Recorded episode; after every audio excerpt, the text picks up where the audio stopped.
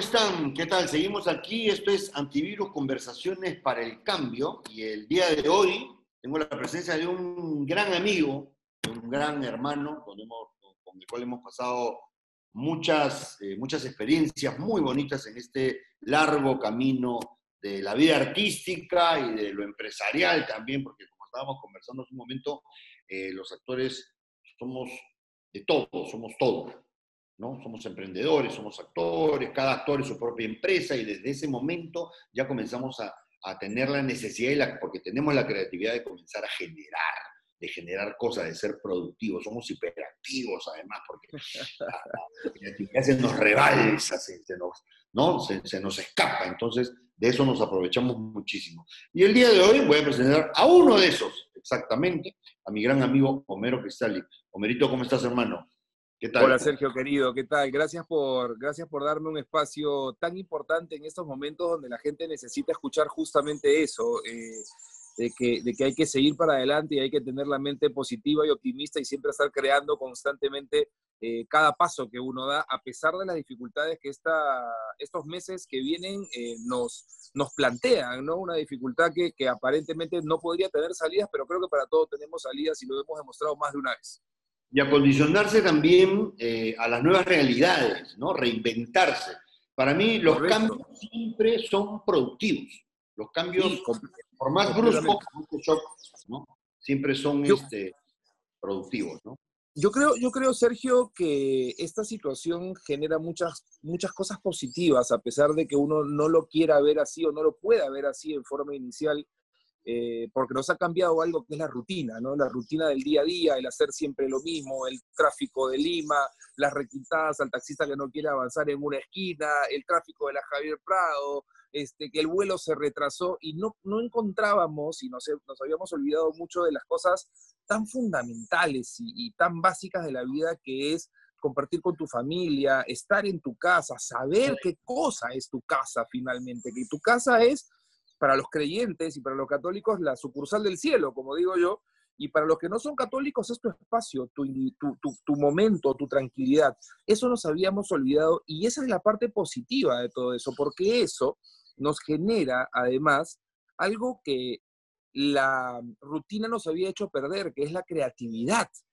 La creatividad de poder eh, encontrar en ese momento de silencio, en ese momento de paz, en ese momento de, de, encontrarte contigo mismo, cosas que no sabías que podías hacer. Mucha gente se encontró que podía cocinar, por ejemplo, ¿no? O, mucha gente se encontró con fotos que...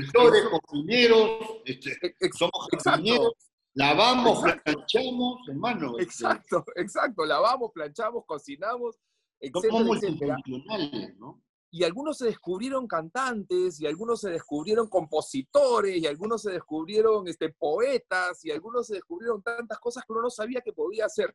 O, el mero, el simple hecho de encontrarse una foto que pensabas que se había perdido y que te hace poder retroceder y de repente, eh, vamos, valorar a un amigo que no veías hace muchos años y que lo encontraste en una foto del colegio, ¿no? Cosas eh, que, que realmente uno hoy, después de casi 32 días de haber estado en tu casa y con tu familia, o solo, o como te haya encontrado esta cuarentena, te hace valorar esas simples cosas que eh, antes nosotros no las valorábamos. Es por eso que yo creo que todo esto tiene algo de positivo. El mar te lo demuestra, el cielo te lo demuestra, eh, los, pajaritos al cantar en las mañanas te lo demuestran, el silencio te lo demuestra. esa, esas, este, esas manifestaciones y esas danzas y esas cosas tan hermosas que están sucediendo afuera, porque ahora no sí. estar en la jaula, este, pero yo creo siempre que la libertad está más dentro de uno que afuera. Completamente. cada, uno, cada uno denomina qué tipo de libertad quiere trabajar, porque antes nosotros nos quejábamos muchísimo de que no teníamos tiempo justamente todas las cosas que estás enumerando. ¿Cuántas veces, Sergio, y perdón que te corte, perdón que te corte, cuántas veces nosotros habíamos organizado hacer una parrilla en familia, por ejemplo? Sí. Y no había el tiempo, Y no había tiempo, ¿te das cuenta? E, e, esas son las... O, cuántas veces habíamos organizado con Cachín, con, con, con, Christian Thorsen, este, eh, con Lele, jugar una un partidito de fútbol, de tenis, lo que sea, y no encontrábamos el tiempo para hacerlo, y si lo encontrábamos era dos, tres veces al año y después, chao, ¿no? Es, eso es justamente lo que ahora creo que está cambiando el pensamiento, ¿no? Lo primero que vamos a hacer, Homero, cuando termine la cuarentena, yo voy a ir a tu casa con toda mi familia y a los chicos les voy a decir, este, y vamos a hacer esa parrilla, vamos a jugar tenis vamos a hacer todo un día. Lo primero. lo primero. La casa no es tan grande, pero jugaremos por lo menos ping-pong. No importa, hermano, como sea. Mira, estamos, yo estoy jugando tenis ahorita en la pared, un pasadizo que tengo acá abajo, este, de un metro y medio de ancho, y estoy ahí hecho mi frontón tenis. Porque Me parece perfecto.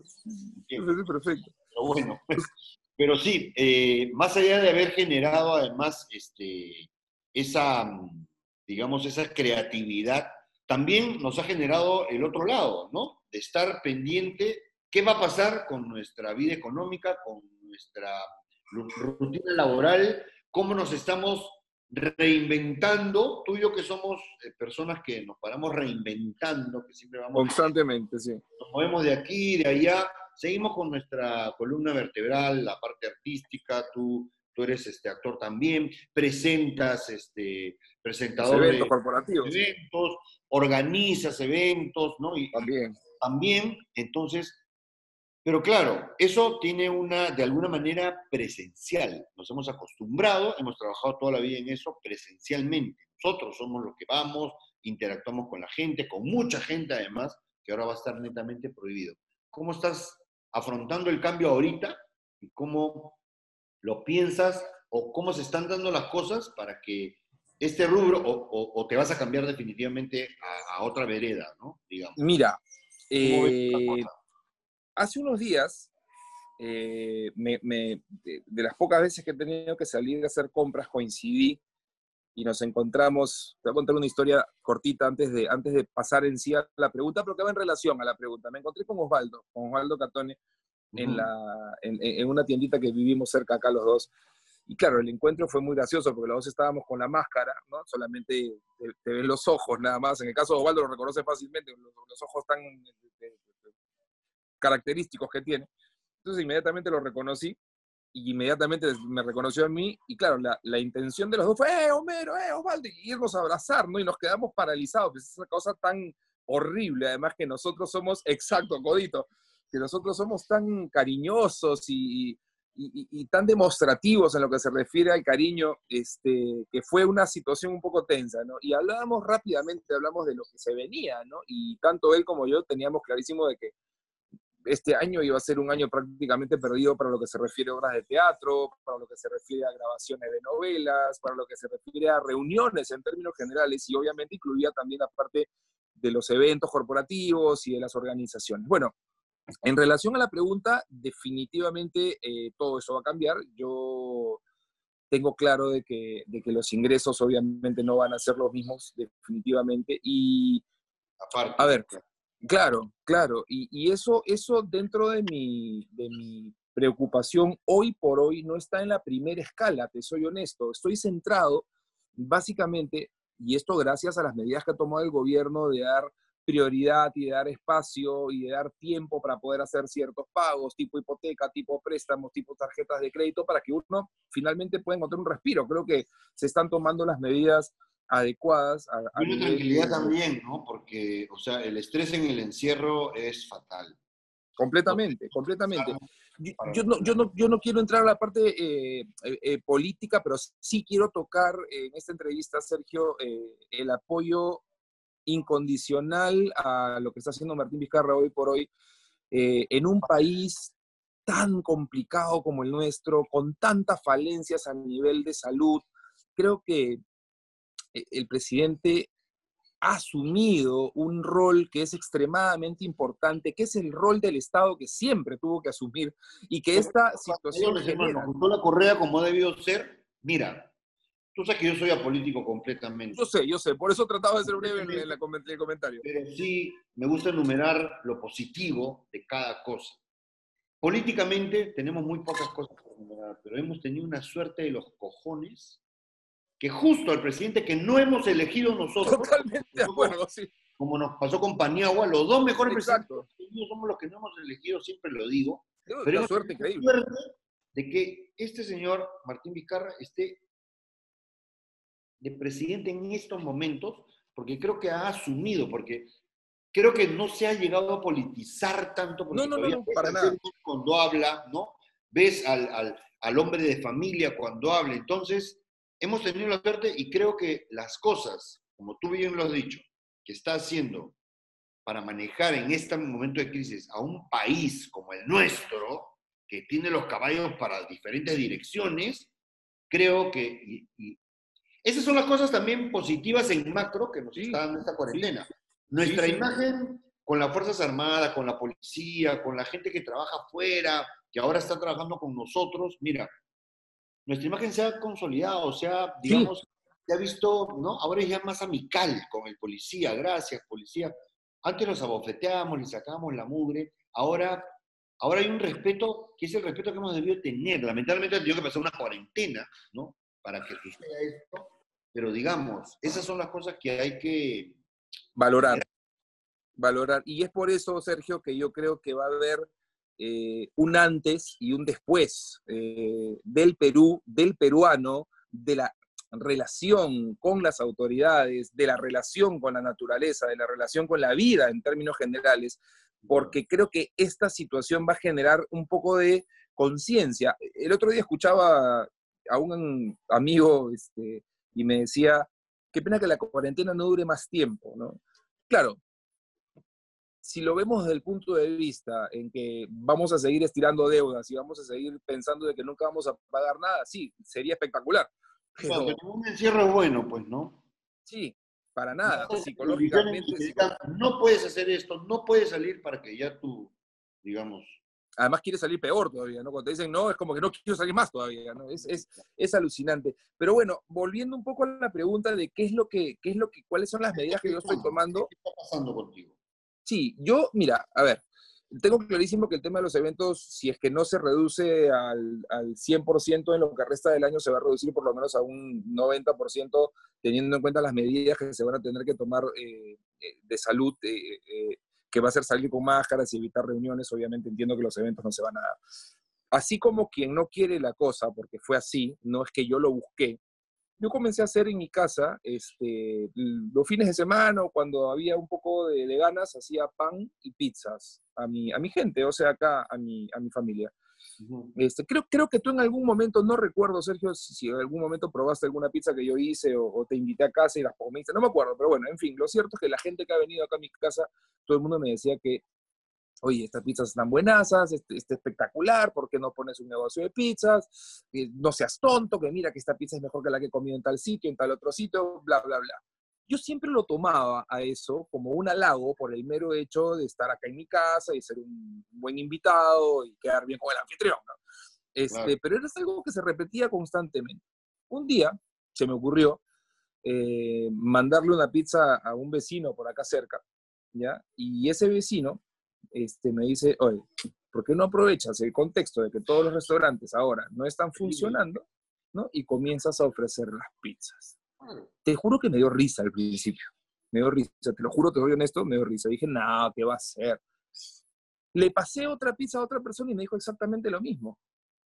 Y esa persona se le ocurrió comentarle a otra persona que la pizza estaba buenaza. Y la otra persona se le comentó a otra persona y me comenzaron a llamar. Oye, ¿tienes pan? Oye, ¿tienes pizza? Oye, ¿me puedes mandar? Oye, ¿cuánto cuesta? Oye, qué sé yo. Y, dije, bueno, quizás funcione. Bueno, te cuento que han pasado 10 días aproximadamente, un poco más. ¿Cuánto ha pasado, guarda, de todo esto? Dos semanas. Han pasado dos semanas de todo esto.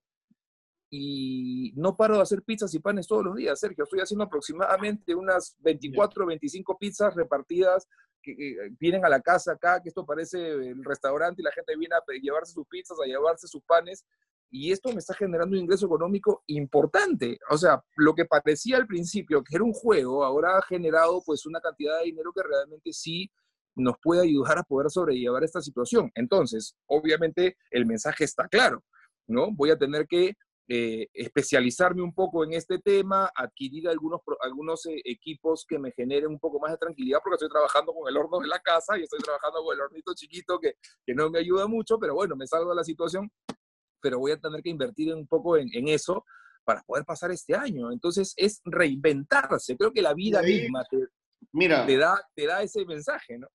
Y, por ahí después este, te queda como una fuente de ingresos, o sea, porque ya tu pizza se va a hacer, o tu pan ya se va a hacer, digamos, conocido y, y puedes abastecer tu zona, que además, digamos, o sea, tú tienes bodeguitas ahí, no tienes marca, la gente para hacer grandes compras tiene que salir de... Exacto, exacto, exacto. sí, este y mira, para cerrar un poco la idea, Aldo, Aldo Miyashiro, que es buen amigo mío, me, se enteró del tema, me llamó por teléfono y me dice, oye, te hago un reportaje, me dice, te hago un... Te hago, una nota. Antes de este reportaje, cómprate tu horno grande. ya lo hice el reportaje y todo el mundo me llamando, en vez de ya, la demanda todo el mundo todo el mundo me llama, oye, llegas a Miraflores, oye, llegas a Villa El Salvador, oye, llegas a Casa San Isidro. Entonces me he visto un poco con el, con el huaico de, de, pedidos que, claro, no puedo asumir todavía porque yo estaba trabajando a nivel este, micro, ¿no? Chiquito, no, no vi el macro, ese es el problema.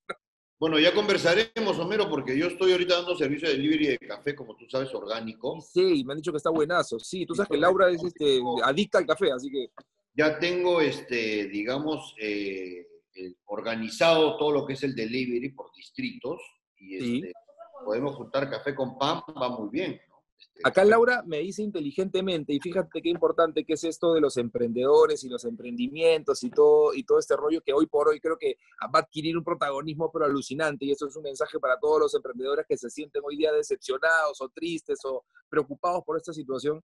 Al contrario, este, el emprendedor de por sí sabe que va en contra de la corriente, sabe que va a tener que luchar contra un monstruo gigante, este, con un, contra un supermercado, contra una tienda de electrodomésticos gigante o de crema gigante, pero nosotros los emprendedores sabemos que tenemos una gran ventaja, que podemos personalizar nuestros productos. Y esa es una cosa que es importante. Y Laura me dice desde adentro, me dice, oye, dile a Sergio que nosotros vivimos en una comunidad cerrada, que su café, por tu café, Sergio, puede entrar acá, pero con todo el gusto del mundo y nosotros podemos, podemos encontrar un montón acá de clientes que pueden comprarte café, ¿no? Nos quedamos en interno para conversar sobre eso porque... Este, Buenísimo.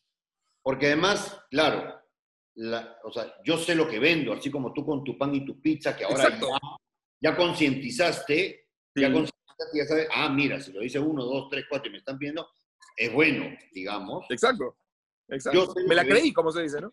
Claro, porque además, en este caso de nosotros, tenemos una ventaja y una desventaja. Que lo que tú ofreces es la pizza, pero atrás está un mero cristal. Exacto. Hay un hombre detrás. El café y atrás está, digamos, Sergio Galeani. Entonces, Exacto. Es, tú eres la tarjeta de presentación de ese café. Cuando lo prueban y ya consumen, ¿no? Y comen tu pizza y el, oye, compadre, deberías de, de, de hacer delivery, deberías de comenzar a hacer entonces es como que tu responsabilidad es mayor. Por supuesto, por supuesto, sí, claro. Sí, sí, sí, sí. La responsabilidad. Eh, Pero eso es un plus porque, porque no te va a dejar bajar la calidad. Exacto. Eh, y eso, fíjate que antes de la llamada y, del inicio de esta, de esta linda charla, Sergio, este, conversábamos con Laura eh, eso, ¿no? La, la responsabilidad de mantener un estándar de calidad, de mantener un estándar donde la gente sepa que detrás del producto no es solamente un empírico que se sentó o se puso frente a un horno y comenzó a hacer panes y pizzas, sino que hay que mantener los mismos pesos, la calidad, los sabores, los productos, los insumos que se utilizan. Hay un montón de cosas, ¿no? Esa es la diferencia entre el, el producto personalizado y el masivo. Contra el industrializado, claro. Exacto. Y eso es lo que últimamente la tendencia va hacia ese lado. La gente está buscando eso. ¿Por qué? Porque la calidad alimenticia también es completamente. Oh, fíjate, yo, yo, sé perfectamente cuál es mi competencia. ¿no? Ahora entró acá, hace unos días, entró al mercado este, las famosas pizzas congeladas, ¿no? Entonces Laura me dice, pucha, ahí entró la pizza congelada al mercado. Entonces yo inmediatamente le digo, bueno, sí, es la competencia, pero la diferenciación es muy sencilla. La congelada tiene preservantes y conservantes. La nuestra no, la nuestra es una pizza casera que te la comes y que tiene los ingredientes básicos. Esa es la diferencia. Claro, esa es la gran diferencia. Y natural. Bueno, de verdad que me encanta, este, además, me encanta escucharte este, emocionado, porque yo cada vez que emprendo un negocio, lo emprendo primero para suplir una necesidad. O sea, nace de mi necesidad. Yo lo consumo, a mí me gusta, lo ofrezco, y, nace el negocio. y nace, claro, claro. Entonces, me encanta este, escucharte, escucharte eso y además porque nos da la posibilidad de ver la luz al final del túnel también, que es lo más importante de todo, ¿no? Y que Mira, después de esa luz, perdóname, después de esa luz, no, va a ser el motor de tu economía, que es lo más loco. O sea, no solamente no, no es el salvavidas, sino que después se va a convertir en tu, tu proyecto de vida. En la base. ¿No? Sí, sí, sí, sí, sin duda, sin duda, sin duda alguna, sin duda alguna va por ahí la cosa. Y quería agregar una cosa más, Sergio, que también es importante valorar, que es el apoyo de toda la familia, en este caso, que, que tú sabes que yo tengo dos hijas, una adolescente y la otra de siete años, que esto la va a hacer madurar muchísimo y mucho más rápido de, lo, que, de lo que debería, pero participan, ¿no? O sea, ayer yo la veía a Doménica que era un, su sábado, porque ya está ahora con clases virtuales en el colegio, y su sábado debería ser, pues, no sé, estar viendo de repente Netflix o ver una película, o escuchar música, y no, estuvo metida en la cocina todo el día rayando mozzarella, porque teníamos 27 pizzas por entregar, entonces había que rayar mozzarella, y mientras tanto Laura iba armando la pizza, y mientras tanto Jordana este, estaba tratando de meter, embolsar los panes para llevarlos después a los vecinos que quedan cerca, o sea, es todo un proceso que además de, que, va más allá del tema eh, meramente económico y que va más allá del tema meramente de producir algo, sino es la unión familiar apuntando todos al mismo objetivo, y eso es fundamental.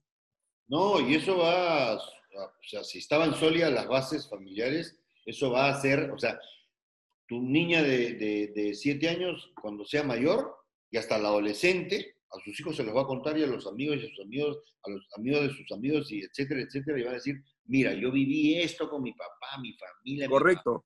Mira eso, eso está pasando también en mi casa con, con, mi hijo, con Nicola de 8 años. O sea, sí, lo he visto, lo he visto que cocina también contigo y que te ayuda y todo. Estoy dando clases de batería, hermano. Y la clase de batería también, el otro día en el grupo mandaron, sí, claro que sí. Es una locura, y en Lima no teníamos tiempo para sentarnos en la batería. O sea, imagínate, imagínate, imagínate, todos los cambios que genera esta, esta cuarentena. Ahora, a ver, vamos, vamos también a una parte importante porque no quiero que, quien vea esta entrevista piense que no somos eh, conscientes con que hay gente que no tiene de repente las, las, facilidades que nosotros podemos tener o las comodidades que nosotros podemos tener. Hay gente que lamentablemente tiene que pasar esta cuarentena en un espacio muy pequeño, ¿no? Y eso también genera otro tipo de necesidades y de creatividad. Claro, claro.